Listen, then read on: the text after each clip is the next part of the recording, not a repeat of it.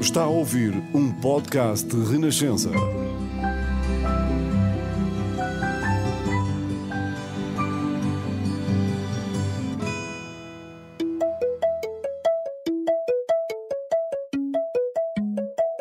Bolsa de Futuro.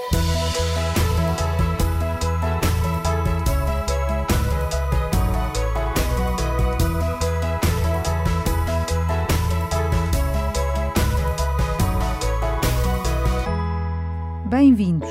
Neste episódio temos connosco um jovem político. Flávio Massano deixou uma carreira na área da gestão para liderar uma candidatura independente à autarquia de Manteigas, vila onde nasceu e viveu até aos 18 anos. Estudou Direito na Faculdade de Direito da Universidade de Lisboa, começou a trabalhar na UI como consultor na área da fiscalidade, mas foi em cargos de gestão no setor tecnológico que fez carreira. Em 2021, cofundou a Team IT, um projeto de consultoria tecnológico inclusivo que tem como missão ajudar quadros qualificados a fixarem-se no interior. Pai de duas filhas, é aos 33 anos presidente da Câmara Municipal de Manteigas e presidente da Associação Estrela Geoparque Mundial da Unesco. Eu sou a Ana Catarina André e este é o Bolsa de Futuro.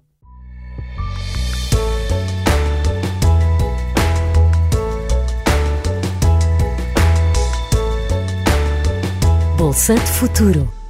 Olá Flávio, muito obrigada pela disponibilidade para esta conversa. Olá, Catarina. O que é que leva um gestor de empresas com uma carreira de sucesso a sair de Lisboa, regressar a Manteigas ao fim de 13 anos para se candidatar à presidência da Câmara Municipal? Muitas coisas, mas o máximo de tudo é o facto de eu ser de Manteigas, do interior, ter nascido e crescido nesta, nesta localidade, belíssima localidade do interior, e no fundo ter uma grande paixão pela minha terra. No fundo, acho que esse é o grande moto da minha, do meu regresso a Manteigas. Depois tem a questão, obviamente, do desenvolvimento, de querer fazer mais, mas o amor pela nossa terra e querermos retribuir também muito daquilo que retiramos dos ensinamentos de nascer numa comunidade mais pequena, no interior, numa vila, com laços comunitários até um pouco mais fortes do que aquilo que se pratica nas, nas grandes cidades.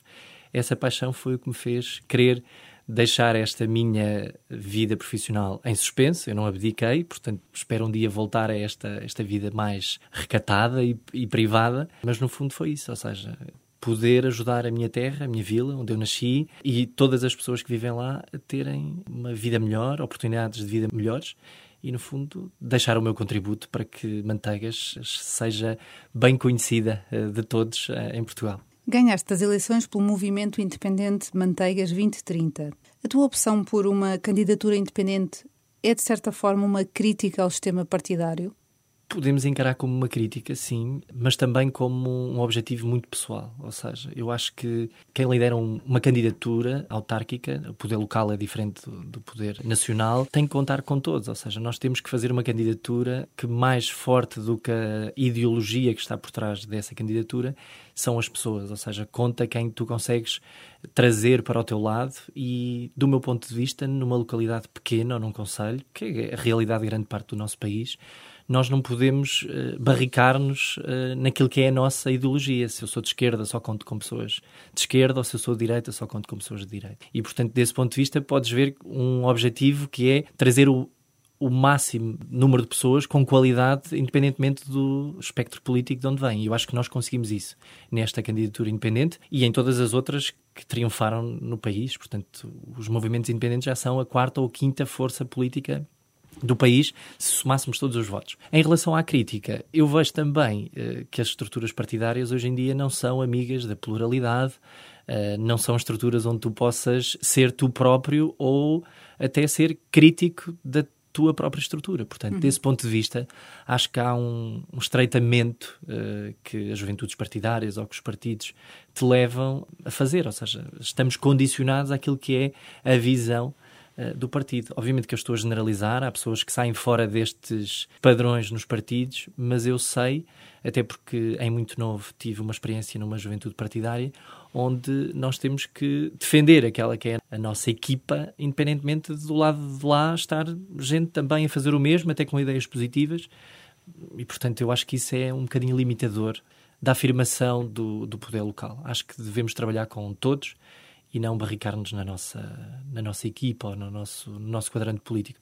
Acho que é limitador contaste que não acreditaste logo que podias ganhar. Até porque estavas há 13 anos fora de Manteigas, estavas a viver em Lisboa. Então, qual foi o objetivo dessa candidatura, de ires a eleições, sabendo ou julgando tu que não irias ganhar? Eu não, não acreditando que poderia ganhar, porque eu acho que o sistema político ainda está muito dependente dos partidos, e nota-se, não é? Portugal é um país de praticamente dois partidos, até inclusivamente candidatos de partidos mais, mais pequenos, mas que até já estão formados há muitos anos, têm dificuldade em ser governo. Em Portugal nunca, nunca foram, a não ser em coligações ou serem presidentes de Câmara, que já existem alguns, mas é uma minoria, e, portanto, a probabilidade de um projeto independente triunfar nunca é, à partida, grande. Portanto, eu tinha bem noção dessa, dessa realidade, das minhas possibilidades, das probabilidades, e, portanto, tentei, desde o início, lutar contra as probabilidades. E, nesse sentido, eu acho que fizemos um, um bom trabalho porque conseguimos passar a mensagem do que queríamos fazer para Manteigas. E isto volta à primeira resposta que eu te dei, que é a paixão que nós temos por aquele território, ou seja, Manteigas é uma terra de oportunidades no interior do país, com uma qualidade de vida invejável, com um ambiente comunitário, com um ambiente até natural e ambiental uh, único no país, e não consigo perceber como é que nós conseguimos estrangular tanto o interior, ou seja, porque é que continuam a sair pessoas do interior? Porque é que continuamos a abandonar o sítio onde nós somos felizes e onde crescemos? E isso fez-me querer criar um projeto em conjunto com outras pessoas para tentarmos contrariar esta sangria, que é quem nasceu no interior, a certa altura da vida, desiste do interior e vem para o litoral, ou para Lisboa, ou para o Porto, ou até para Coimbra, por força também dos polos uh, universitários. E, no fundo, nós tentamos contrariar essas probabilidades e no final acabamos por conseguir transmitir, se calhar, essa mesma imagem ou essa visão do que queríamos para Manteigas. E tiveste uma sensação de surpresa. Afinal, agora ganhei e agora vou ter de ir para Manteigas? Sim, tive. Já, já o admiti que quando estávamos a contar os votos e a receber a contagem dos votos, havia uma parte de mim que queria ganhar e outra parte de mim que queria ficar cómoda na vida que sempre tive. Ou seja, isto também demonstra bem a dificuldade que as pessoas têm em tomar decisões e mudar de vida. Porque eu estava ali, fiz tudo por tudo para podermos ganhar, para apresentarmos um projeto diferente para Manteigas, para o interior, para romper com algumas políticas mais conservadoras e não tão hum. abertas à nossa geração.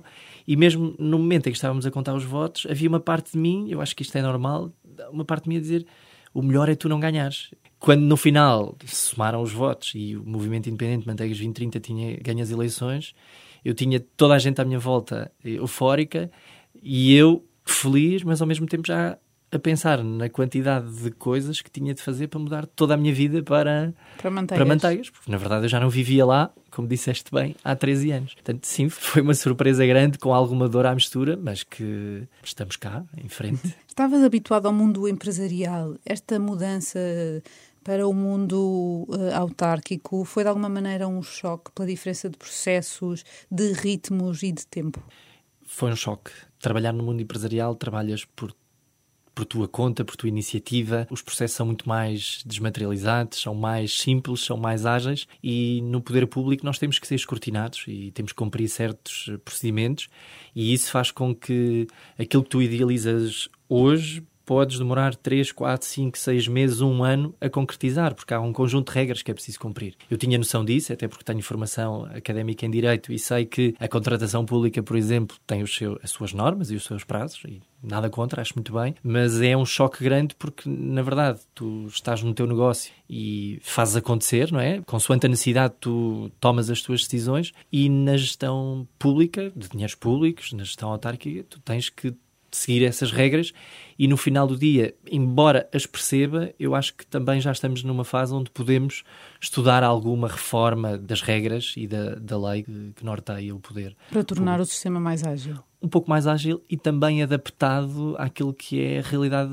atual. Ou seja, nós temos leis pelas quais nos regemos e seguimos que já tem muitos anos. A lei das finanças eh, locais já tem muitos anos. A lei dos eleitos locais tem muitos anos. E nós não podemos comparar aquilo que era o poder público na década de 80, eh, onde a internet ainda era uma miragem, com os anos 2023, é onde estamos agora, que quer dizer, não tem nada a ver. E, portanto, desse ponto de vista, não deixa de ser um fator que tu tens de ter em conta para pôr em prática as tuas ideias, o teu plano, o teu projeto, porque os tempos são mais morosos. E como é que foi de passares de o filho de manteigas, que tinha saído, uh, filho da terra, que toda, imagino que toda a gente conhecesse, a seres o presidente da Câmara? Eu acho que foi estranho até foi mais estranho para mim do que propriamente para as pessoas. As pessoas, de repente, deixaram algumas, as pessoas que me conhecem, numa terra pequena, em primeiro lugar, todos conhecem, não é? E, portanto, há laços comunitários que não te conhecem a ti, conhecem o teu irmão, conhecem a tua mãe, conhecem os teus avós. Há essa proximidade que eu acho que é, é o bom de viver numa comunidade mais pequena. Uh, mas eu tive situações muito curiosas onde pessoas que tinham uma estima pessoal por mim ficaram muito felizes e parabenizaram-me e diziam o meu menino agora é presidente da Câmara. Mas também tive outras pessoas que de repente deixaram de me tratar por tu e começaram a tratar por senhor presidente, que é uma coisa que eu não entendo. Quer dizer, o meu nome é Flávio, eu continuo a mesma pessoa. Simplesmente tenho uma função que neste momento agora é representar todos os manteguenses, zelar pela boa gestão do município, mas eu digo às pessoas, continuo a ser o mesmo Flávio, com, o mesmo, com os mesmos valores, com os mesmos princípios, e portanto, desse ponto de vista, foi estranho, principalmente para mim, perceber como era a reação das pessoas à minha nova função. Parece que temos dois Flávios, não é? É o Flávio quando está em casa de um amigo, portanto, aí é o Flávio, depois sai de casa ou de um encontro onde estou e o senhor presidente, porque as pessoas querem me tratar com respeito à frente das outras pessoas, como se me, se me tratassem pelo nome fosse falta ao respeito, que não é. Mas ainda no interior ainda há muito esta diferenciação entre o presidente da Câmara e o resto da população, que eu não me identifico. Acho uhum. que o presidente é apenas mais um de uma equipa coletiva que é a, a comunidade. O Estado Central tem optado nos últimos tempos por transferir várias competências para as autarquias. Isso, do teu ponto de vista, é benéfico para os municípios? Eu sou da opinião que tudo o que seja descentralizar e aproximar o poder de decisão das comunidades é positivo. O Presidente da Câmara, tal como o Presidente da Junta, é uma pessoa que está no território, sabe quais são as necessidades das pessoas do seu território, percebe quais são os problemas diários, o que é que é preciso resolver, que, que matérias é que tem de tratar não é a partir de uma cadeira no Terreiro do Passo, como nós costumamos dizer, que se pode gerir uma vila no Distrito de Bragança ou no Distrito da Guarda. Estão muito longe. Portanto, do ponto de vista conceptual, a transferência de competências é, é ótima. Até porque estamos a caminhar, diria eu, vamos ver, a caminho de uma descentralização ou de uma regionalização que o Sr. Primeiro-Ministro já prometeu lançar a discussão muito em breve e do qual eu sou uh, um convicto defensor. Mas a descentralização e a transferência de competências tem que ser acompanhada de poder decisório nas matérias que importam e também de um correspondente envelope financeiro. Porque senão, no fundo, as autarquias que já têm orçamentos muito limitados Uh, para gerir muitas competências em comparação com sistemas políticos de outros países. Nós temos muito mais competências do que alguns deles e não podemos ser sobrecarregados com tarefas e com equipamentos e com infraestruturas que eram do Estado central, que passam para o Estado desconcentrado, autarquias locais, e depois não podermos fazer nada com elas. Vou dar um exemplo muito prático para toda a gente perceber. As escolas, o edifício escola, foi transferido para as câmaras municipais no ano passado. Neste momento, nós recebemos, enquanto município, escolas com 30, 40 anos. Ou seja, o Estado passou-nos um edifício com 30, 40 anos que precisa de manutenção ou remodelação profunda e não estamos a receber um envelope financeiro para fazer face a essa remodelação. Os municípios recebem sim um valor para uma manutenção anual, mas é aquela manutenção onde parte-se uma porta, substitui-se a porta. Não é uma reformulação, por exemplo, para mudar a caixilharia de uma escola para a tornar muito mais eficiente energeticamente. Portanto, estamos nesta discussão também com o governo porque para uma boa transferência de competências tem que haver um envelope financeiro associado. Voltando agora aqui um bocadinho atrás à tua infância, os teus pais emigraram, regressaram a Manteigas eh, para, para abrir um café, onde sei que trabalhaste durante algum tempo. O que é que essa experiência te trouxe? Trabalhei num, num café, um negócio de família, era muito novo e aí comecei a perceber o que é gerir um negócio, o que é ter responsabilidades, o que é sentir a importância do servir o próximo, não é? O valor da empatia, do respeito, do perceber, do ler a pessoa que está do lado de lá. E eu acho que foi uma das melhores escolas que eu tive, que hoje me faz também, do meu ponto de vista, ser um bom analista político e também observador de comportamentos das pessoas. Foi desde muito pequeno estar exposto a essa realidade. Ou seja, eu com 10, 11, 12 anos, até aos meus 18 anos, convivi sempre com outras pessoas, com muito mais pessoas do que aquelas que eram o típico agregado familiar. Até porque um café no interior não tem, não tem horário, funciona seis dias ou sete dias por semana, é o negócio da família, muitas vezes jantávamos lá, almoçávamos lá, passávamos uma grande parte do nosso dia a dia nesse, nesse negócio familiar e eu continuo a dizer que foi uma escola ótima para conhecer o ser humano, para explorar as relações humanas, para perceber o bom e o mau do ser humano. Cresceste com a sensação ou com a percepção de que para teres uh, oportunidades terias de sair de Manteigas e terias de vir para Lisboa? Sim, Manteigas, a partir dos 18 anos, não tem resposta educacional. Portanto, quem quiser fazer eh, formação superior terá sempre de sair. Há outras cidades mais próximas de Manteigas, com universidades, com institutos politécnicos. A questão é que sempre achei que Lisboa, neste caso, era o sítio que me poderia dar mais ferramentas para lidar com, com o meu futuro. Para além de que o curso de Direito não é um curso que esteja disseminado por todo o país, só algumas faculdades o podem lecionar, e portanto Lisboa sempre me pareceu a solução mais óbvia para aquilo que era o meu entendimento da altura da cidade ou do local que me podia dar mais ferramentas. Ferramentas que eu nunca conseguiria encontrar em Manteigas. Ou seja, nós, eu percebo que nós não podemos ter uma universidade em cada vila, isso obviamente não, não está em cima da mesa, mas a certa altura é bom também sair do, do interior para vir buscar esta informação, este conhecimento, este, este valor acrescentado que nós vimos buscar a outras cidades, inclusivamente porque nos dá outra perspectiva do mundo. Viver no interior, agora não, estamos mais abertos ao mundo, mas uma criança que nasce nos anos 90 e que cresce no interior, onde a internet nem sequer era assim tão uh, normal, acabávamos por estar muito uh, circunscritos à nossa, uh, à nossa condição de pessoas do interior. E, portanto, eu acho que me fez muito bem. A partir deste momento em que os jovens terminam a licenciatura, a chave é poder atraí-los de novo para regressarem a casa. Para quem quiser fazer ensino superior, nós hoje em dia temos muitas pessoas que não querem e querem até fazer atividades mais mais práticas, mais, até diria eu, mais uh, mundanas, que fa fazem falta no nosso dia a dia. E não fazem falta só no interior, vão fazer falta também aqui em Lisboa. Estou a falar de carpinteiros, de eletricistas, de canalizadores. O país passou de uma fase onde tinha muita, muitas pessoas a trabalhar nestas áreas para uma fase onde não temos praticamente ninguém a saber fazer este, estes trabalhos. E, portanto, cada vez mais o interior pode servir como projeto de vida para estas pessoas, mas também para quem vem buscar conhecimento de fora poder levar esse conhecimento para o interior e desenvolverem lá os seus negócios, as suas empresas, as suas ideias, trabalhar para multinacionais que também estão fixadas lá. Eu acho que o interior, desse ponto de vista, ao contrário daquilo que muitas vezes os portugueses acham, é um mundo de oportunidades. Eu tenho mesmo para mim que eh, é um mundo de oportunidades com muita qualidade de vida uma qualidade de vida que nas grandes cidades, e falo de Lisboa, que é aquela que conheço, que não tem. E nós só nos apercebemos disso quando temos a coragem, a iniciativa de sair. Uh, sair e experimentar. Só que lá está, como eu disse, o português é muito comodista, quando, ainda voltando aí ao, aqui ao tempo em que estavas em Lisboa, quando vieste estudar Direito para a Faculdade de Direito de Lisboa, encontraste, isto é uma expressão tua que eu ouvi, uma incubadora de políticos. Ah, este carreirismo político degrada a nossa democracia?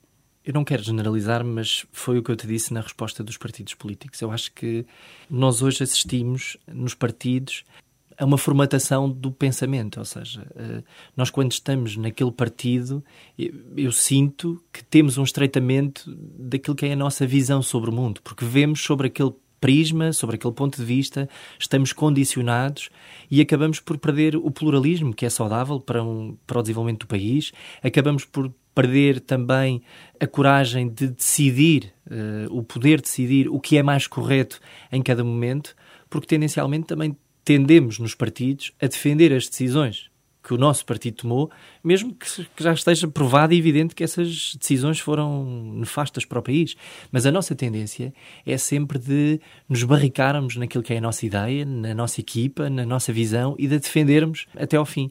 Eu acho que isso não é, não é positivo e na Faculdade de Direito de Lisboa assisti a uma disputa partidária desde logo do primeiro ano. Ou seja, nós quando nos matriculamos já sabemos que há o grupo de, que pode ser, vir a ser apoiado mais pelo Partido Socialista, o grupo que está mais conectado com a direita, com, com o PSD ou com o CDS, e, e, no final do dia consigo perceber que se perde muito diálogo e perde-se muita capacidade de, ou possibilidades de, de juntar pessoas boas, de juntar pensamentos válidos estão tanto de um lado como do outro, mas que no final do dia não trabalham em conjunto, porque há uma equipa a defender e há uma, uma ideologia a afirmar.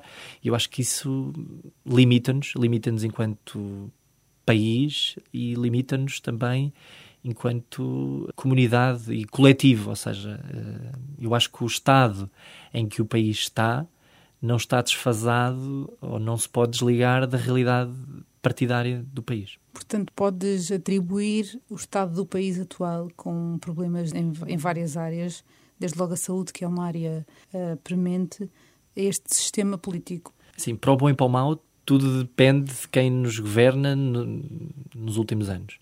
E desde que, que, somos uma democracia, quem governou foram sempre os mesmos, os mesmos partidos. Portanto, para o bom e para o mau, tudo o que temos advém dessas políticas. Agora, eu diria que o facto de termos uma partidarite instalada na nossa, na nossa comunidade faz com que nós não consigamos ver para além da nossa visão, da nossa esfera política. O que eu defendo é que nós devemos ser mais plurais, perceber que do outro lado há sempre um ponto de vista correto que nós devemos aproveitar, que nós devemos discutir, que nós devemos dar o benefício da foi, dúvida. Foi por isso que decidiste fazer campanha sem criticar a oposição? Sem criticar a oposição, porque isso não tem nada de construtivo. Nós hoje temos um Partido Socialista que, que é governo e continuamos a ouvir as pessoas na rua que não há uma oposição. Porquê? Porque a oposição, na minha leitura, em vez de apresentar um plano concreto para o país, o que é que faz diferente? O que é que faria diferente? Eh, para a saúde, como é que resolveria? Para a habitação, como é que resolveria? Coisas concretas. Continuamos a ver a oposição a aparecer na comunicação social, e eu não sei se o problema é da comunicação social que só aparece nestes momentos ou não, mas aquilo que nos chega à casa é somente o comentário político do, do pequeno escândalo, da pequena, da pequena picardia, do pequeno problema mediático que aconteceu, da corrupção.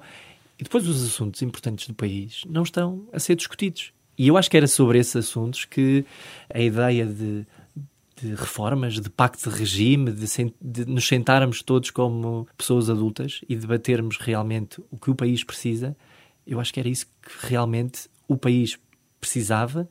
E também, falando agora da minha geração, eu acho que a minha geração também é isso que procura nos partidos e que não está a encontrar.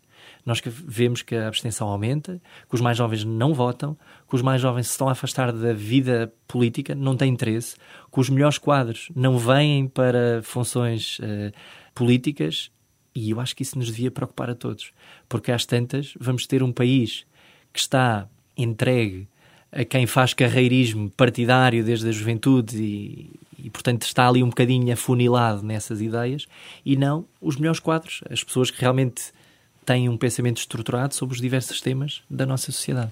Em 2021 criaste a Team IT, co-criaste, na verdade, um, que pretende contribuir para fixar talento fora dos, dos grandes centros. Como é que se faz este trabalho uh, e como é que o tens feito também em Manteigas? A IT surge também num contexto muito especial, que é um contexto pandémico. 2020, 2021, criar uma empresa não pode parecer assim um bocadinho arriscado ou fora da caixa, porque nós tínhamos pouco de contacto físico com as pessoas. Portanto, foi uma empresa que quase que surgiu e se montou à distância, cada um em sua casa, com, com reuniões à distância e confiarmos todos uns nos outros para percebermos que estávamos a alicerçar um projeto desta dimensão. E dessa dificuldade de nos juntarmos, porque não podíamos, até idealizarmos um projeto que queria trabalhar também o interior, ou seja, dar oportunidade às pessoas do interior que vêm estudar para Lisboa e que fazem aqui a sua formação de poderem regressar às suas casas. Uh, ou seja, uma empresa que não tem, embora tendo, não tem fronteiras. Nós temos a nossa sede social em Lisboa, mas dissemos às pessoas que poderiam trabalhar a partir de qualquer sítio do país.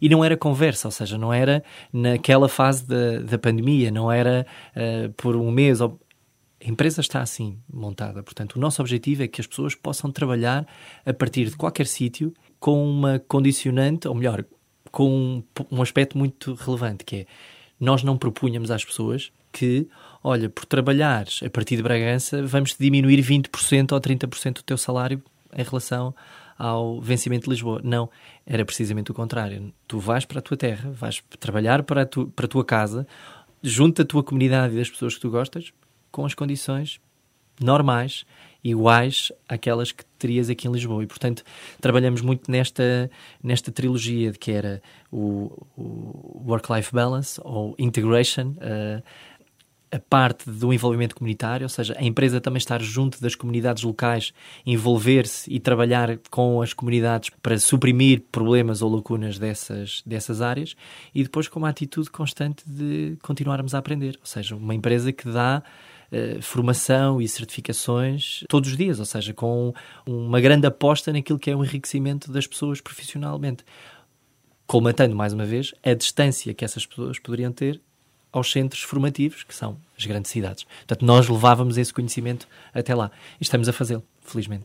Talvez um dos fatores que afaste mais as pessoas do interior uh, possa ser, por exemplo, a questão do acesso a hospitais centrais e até mesmo a questão da educação dos filhos. O Poder Central, na tua ótica, tem feito alguma coisa de significativo para contrariar isto?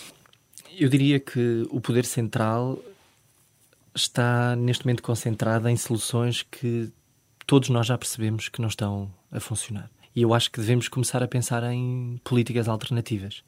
E é curioso que ainda hoje estive reunido também aqui em Lisboa por assuntos de, relacionados com a educação e há vários projetos que podem ser replicados por este país fora, inclusivamente no interior, mas que o Estado simplesmente ainda não olha para eles, porque, do meu ponto de vista, olha para a educação de uma maneira formatada, tem que ser desta forma. E nós, no interior, eh, sentimos que a educação conforme está vai continuar, ou pelo caminho que está a tomar, vai continuar a agravar as dificuldades ou as diferenças entre ricos e pobres, entre pessoas do interior e pessoas do litoral. Porque repara, nós em Lisboa temos a capacidade de ter os nossos filhos numa escola pública ou num colégio privado, porque há muita oferta, e mesmo que esteja numa escola pública que pode não oferecer tudo aquilo que os pais idealizam para os filhos, temos várias alternativas de atividades extracurriculares, chamemos-lhe, ou complementares, onde nós nos podemos socorrer. Nos municípios do interior só há uma escola. A pessoa ou vai para aquela escola ou não vai. E, portanto, só tendo aquela opção, se a educação, se a escola pública continua a ter os problemas que tem, que são todos os dias falados na comunicação social, Quer dizer, nós estamos a gravar ou uh, a inverter aqui o elevador social que a educação contribuiu para, para, em certa medida, nos últimos largos anos, para, para esbater. Ou seja, uhum. nós sempre vimos a escola como grande oportunidade para o elevador social e hoje em dia sentimos que a escola já não está a ser este elevador que nós gostaríamos. Aliás, os últimos dados mostram que, inclusivamente, é um problema geral, porque os licenciados estão cada vez mais próximos, ou seja, têm um vencimento cada vez mais aproximado das pessoas que não, que não têm essa, essa formação superior. Portanto, há aqui claramente um, um efeito contraproducente daquilo que era o expectável das políticas do Estado. Nós deveríamos estar a caminhar para a melhor geração, ou qual é o, a geração, mais, a geração bem mais bem formada ou mais preparada de sempre, é aquela que não consegue sair de casa dos pais, é aquela que não consegue ter um, um rendimento. Uh, digamos, condizente com o custo de vida atual, não consegue comprar casa, ou melhor, nem consegue arrendar casa neste momento. Portanto, o modelo escola, eh, a saúde, eu acho que é, é aí que precisamos de um governo ou de pessoas que saiam da visão exclusivamente partidária. Tem que pensar nestes problemas como problemas que é preciso resolver de forma mais abrangente e estarem até abertos, experiências piloto feitas por privados com muito sucesso em Portugal. Temos várias. Assim, alguma que te lembres e que possas partilhar connosco? Em Portugal, de experiências de, de educação, por exemplo, temos a Escola 42, que está aqui em Lisboa, para dar um exemplo, que assegura um ensino completamente gratuito, tecnológico, a pessoas que não precisam ter qualquer formação superior que no fundo entram para esta escola e têm um, uma oportunidade de subir na vida, de aprender algo para o qual não estavam talhados de acordo com as regras do ensino tradicional, que não se reviram no ensino tradicional e que têm aqui uma oportunidade de relançar toda uma vida por conta destas iniciativas. E, portanto, como a Escola 42, temos várias. Temos a Academia de Código, temos colégios privados que já estão uh, a seguir algumas metodologias mais concentradas na autonomia do estudante, ou seja, o estudante decide, o estudante avalia os outros colegas, os colegas avaliam, não tão dependente daquele ensino tradicional do aluno, sala de aula, professor, uh, naquela relação que hoje em dia, quer dizer, eu hoje conhecendo a geração como conheço, com distrações contínuas, não é? Porque o nosso cérebro é formatado para redes sociais, para este contínua procura de, de substâncias que nos alertem. Eu consigo imaginar que dentro de uma sala de aula não é fácil manter estes, estes alunos concentrados. Portanto, temos que arranjar formas de os conseguir eh, manter connosco. Enquanto tu, Presidente da Câmara, tiveste de lidar com o grande incêndio na Serra da Estrela e depois com as cheias, foste, aliás, uma voz crítica do Poder Central pela falta de apoios existentes. Continuas a sentir que os habitantes de Manteigas, e não me refiro só a Manteigas, mas de zonas semelhantes do interior, são portugueses de segunda? Eu não gostaria de dizer que são portugueses de segunda, mas se for perguntar às pessoas que vivem lá, eles vão responder que sim, que são. Somos poucos, temos pouca representatividade em termos eleitorais. E é triste dizer isto, mas o número de votantes ainda conta. Repare, vou dar um, um exemplo uh, ridículo, mas para, para percebermos. As Jornadas Mundiais da Juventude vão ocorrer em Lisboa e ainda bem, estou não sou das vozes críticas, acho que o país tem que tem que receber estes eventos com de escala e dimensão global. Nós conseguimos construir um palco, montar toda uma infraestrutura de apoio em tempo recorde com vários milhões envolvidos. Manteigas desde os incêndios tem uma estrada absolutamente fundamental para a sobrevivência do nosso tecido económico e empresarial. Está fechada desde dezembro. E só agora começamos a ver uma, uma luz ao fundo do túnel para voltar a reabrir a estrada. Portanto, aqui se percebe que uma estrada destas em Lisboa nunca estaria fechada durante oito meses. E quem vive naquela zona do país sente sempre que tem que, que tem que lutar contra mais forças.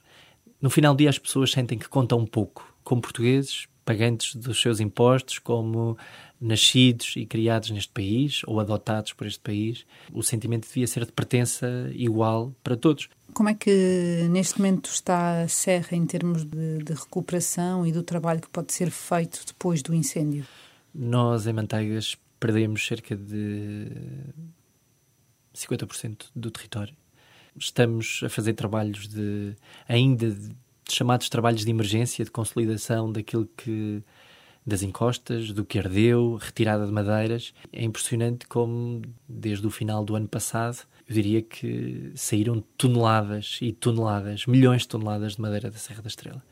E, portanto, é, é esta a visão que nós temos numa boa parte do território. São pessoas a trabalhar, a tentarem uh, limpar a cara de um território que ficou, obviamente, uh, marcado pelo, pelos incêndios. Em Manteigas mesmo, sede conselho, a situação é, é, menos, é menos grave, diria eu até que tivemos muita sorte, porque a parte realmente que atrai pessoas de, com as nossas folhosas, com, com a, a, parte florestal mais, mais emblemática da Serra da Estrela, ela mantém-se completamente intacta e desse ponto de vista nós continuamos a receber muitos turistas, continuamos a ter a nossa vida a acontecer, mas tivemos freguesias que tiveram áreas ardidas de 95% do território. Portanto, conseguimos perceber que para essas pessoas, para quem vive nessas freguesias e para quem, para quem tinha aí os seus investimentos, é muito, é muito duro. Imaginavas que terias de passar por uma situação dessas? Ninguém imagina que cerca de meio ano ou dez meses depois de tomar posse na Serra da Estrela, quando queremos afirmar Manteigas como um destino sustentável, economicamente, ambientalmente e, e socialmente, que temos este, este revés na nossa estratégia e até na concentração que temos para o resto da nossa política, não é? Que aquilo que é o nosso projeto, nós tivemos que nos desviar totalmente daquilo que estávamos a fazer para atuarmos em situação de emergência. E no fundo é uma experiência traumática para todos os que passam por uma, uma situação destas. E eu acho que as pessoas, felizmente, em Portugal e principalmente aqui nas grandes cidades, falo de Lisboa, não têm noção do que é viverem um incêndio destas proporções ao lado de casa. Ou seja, nós vemos na televisão, ficamos solidários, temos pena, não queríamos que isto acontecesse, mas não temos nem uma décima parte de noção do que é viver nesses locais quando isto acontece. Portanto, tenho deixado sempre o apelo de que é que as pessoas não, não se esqueçam da Serra da Estrela, não abandonem, porque há, há muito para visitar, muito para ver, muito para fazer. Obviamente perdemos parte importante do território, mas continuamos com partes muito, muito visitáveis. Voltando à estratégia que a tua candidatura montou para Manteigas e esta questão do despovoamento que é central eh, no interior, aliás, Manteigas está entre os conselhos do país que perderam mais população nos últimos anos. Que estratégias é que têm, é que estão a desenvolver para atrair mais pessoas a Manteigas, não só turistas, mas pessoas que queiram viver e fixar-se naquele território? O desafio é esse, é nós temos uma, um município, um, um território que em 2017 tinha 10 mil dormidas turísticas, ou seja, eh, em 2017 o, total de, de, visitantes que dormiram em Manteigas foram 17 mil e nós em 2022 terminamos com o melhor ano de sempre, mesmo com incêndio, com 55 mil dormidas, o que nos mostra que tivemos um crescimento acima de qualquer município na região centro, muito acima da média da região centro e ainda com capacidade e potencial para crescermos mais. O desafio é não só sermos um município ou um território bom para visitar, para passear, para passar férias, mas também um destino para viver, para investir, para trabalhar, para educar. E é essa a estratégia que nós estamos a montar. Ou seja, estamos a investir em habitação, estamos a investir em projetos de educação, estamos alternativos, estamos a investir na afirmação da nossa capacidade de atrair empresas e de atrair pessoas para trabalhar, ou seja, dotando também o município de condições de infraestruturas para poder receber estas pessoas, mas sempre assentes na ideia de sustentabilidade, uma sustentabilidade ambiental, social e económica. E felizmente nós temos tido alguns investimentos nos últimos tempos em manteigas, temos pessoas a querer investir, temos pessoas a querer viver e estamos a montar uma estratégia de comunicação que eu acho que vai ser muito forte e que se vai saber em breve, mas que posso desvendar que o objetivo no final do dia será levar 100 casais para manteigas, ou seja, quase um desígnio nacional uma estratégia que vamos apresentar ao país de Manteigas tem capacidade para 100 casais virem viver para, para cá e, portanto, temos isto. Temos uma data de apoio, temos qualidade de vida, somos o Conselho com melhor qualidade de vida no país, segundo dados da Marktest. Fomos eleitos o terceiro destino turístico do ano uh, em Portugal. Estamos neste momento à espera de saber o resultado de uma candidatura que fizemos à Organização Mundial de Turismo para recebermos o prémio de melhor vila turística do país, com reconhecimento internacional.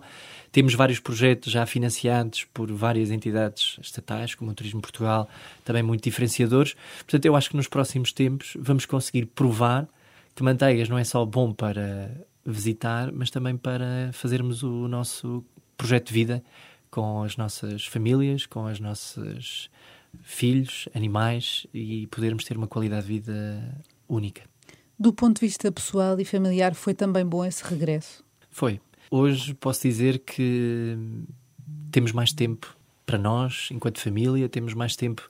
Eu próprio tenho mais tempo, apesar da complicada função de ser Presidente da Câmara Municipal, porque estamos 24 horas ao serviço, embora possamos não estar, mas estamos, temos de estar sempre disponíveis. Mas tenho mais tempo também para estar com a minha família, para ver crescer as minhas filhas, e isso para mim também é qualidade de vida, ou seja, é conseguir aproveitar muito bem estes momentos efêmeros que é ver crescer a nossa família. E, portanto, para mim a família tem muito significado e é muito bom perceber que todo o tempo que eu passava no trânsito entre trabalho, escola, escola, casa, eu hoje aproveito para fazer coisas tão interessantes como fazer BTT logo de manhã, estar com as minhas filhas, passear, fazer trilhos na montanha, poder estar com os amigos.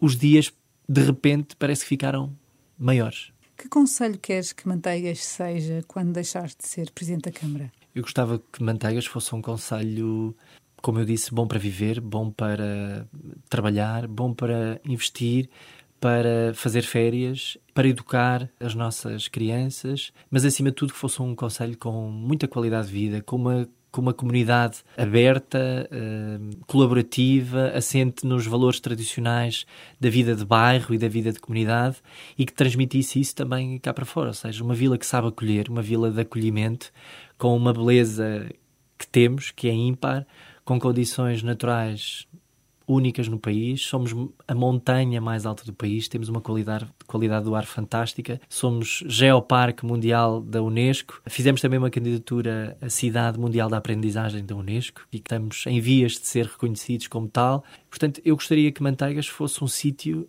onde as pessoas quisessem viver. A sustentabilidade do, do interior passa por termos pessoas a viver no interior.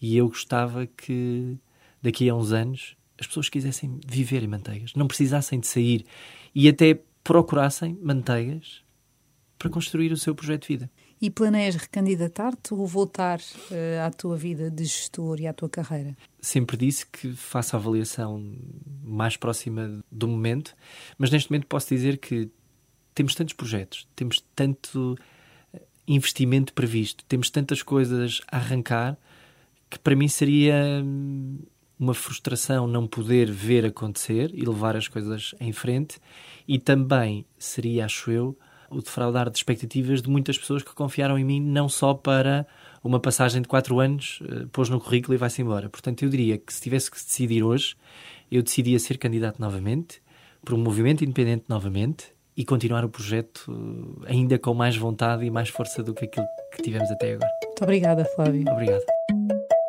Bolsa de Futuro.